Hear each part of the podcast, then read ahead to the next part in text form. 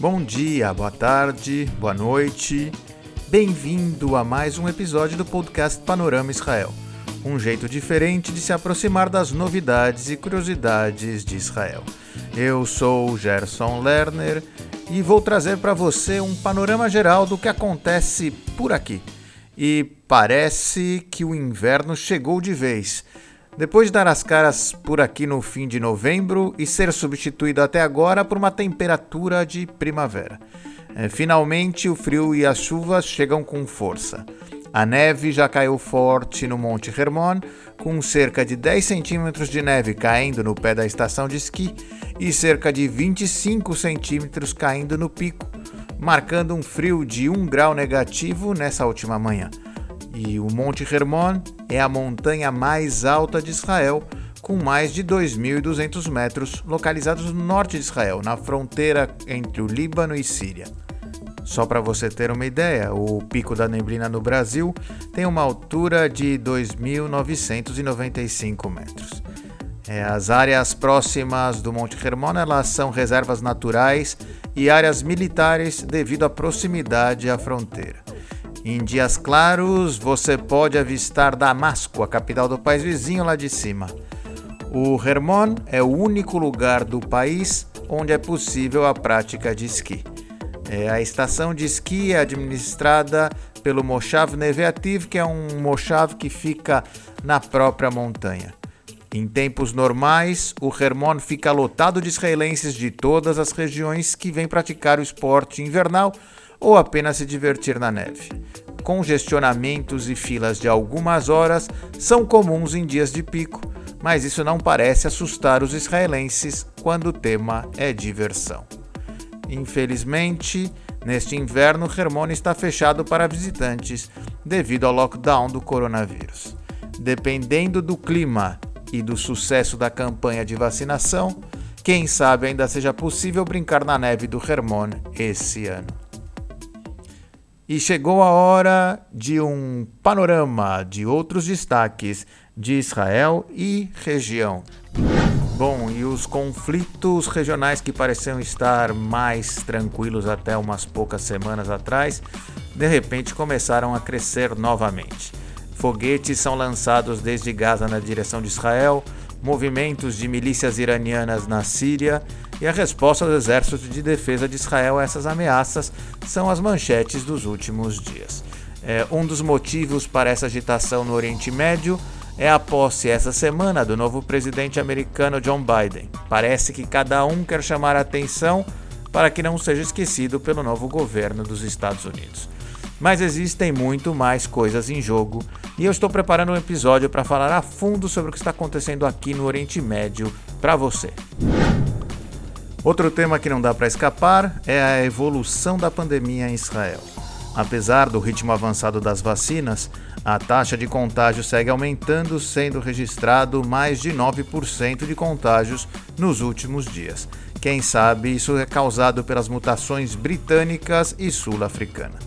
O número de mortes pelo Covid-19 ultrapassou os 4 mil e as pessoas chegadas do Brasil e outros países estão sendo colocados em quarentena de 15 dias em hotéis do Corona.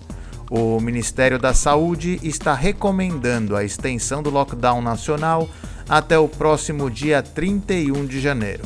O Knesset se reunirá esta semana para decidir os próximos passos. A criação de startups em Israel já é um fenômeno conhecido internacionalmente. No último mês foi realizada uma competição em Israel pela primeira vez, a Startup World Cup 2021. Nessa etapa israelense, a empresa vencedora foi a Matricelf. A Matricelf nasceu a partir da aceleradora da Universidade de Tel Aviv e a empresa desenvolve tecidos cardíacos feitos em impressoras 3D que podem revolucionar o tratamento cardíaco.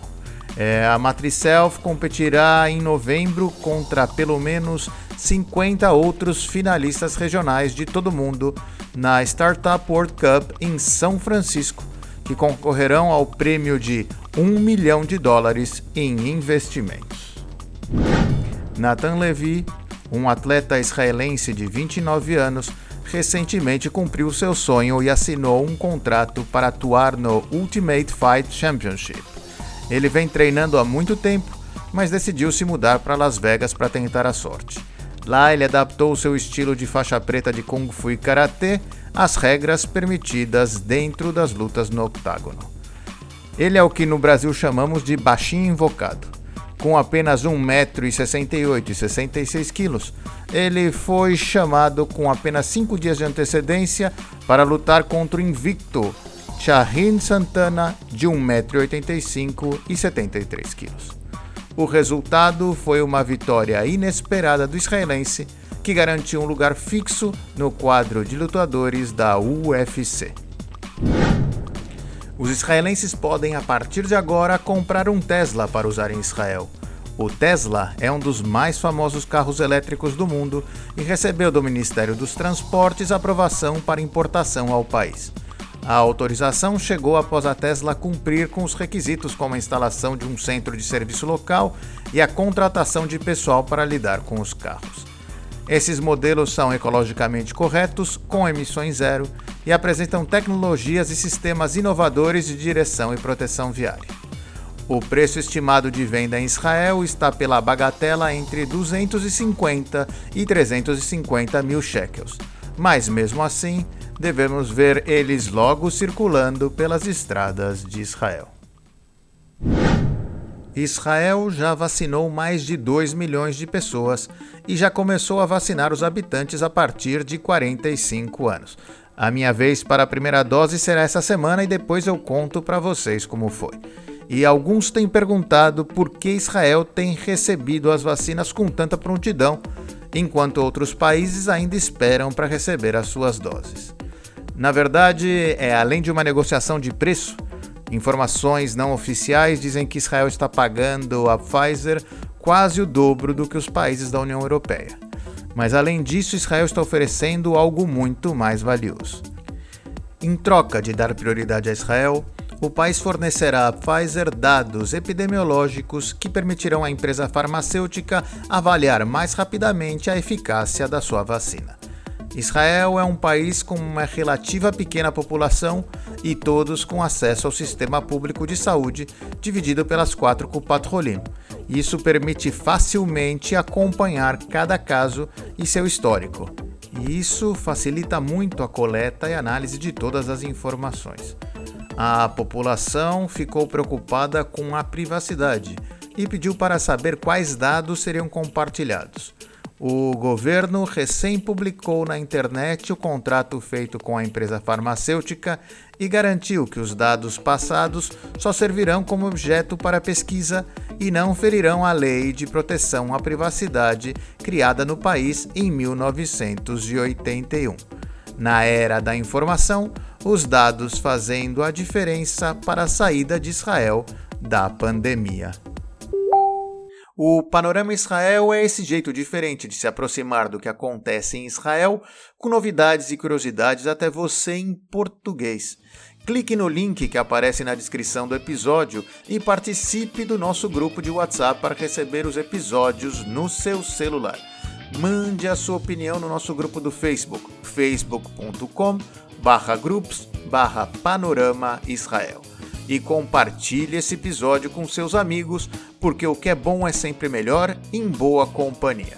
Eu sou o Gerson Lerner e espero você aqui no próximo Panorama Israel.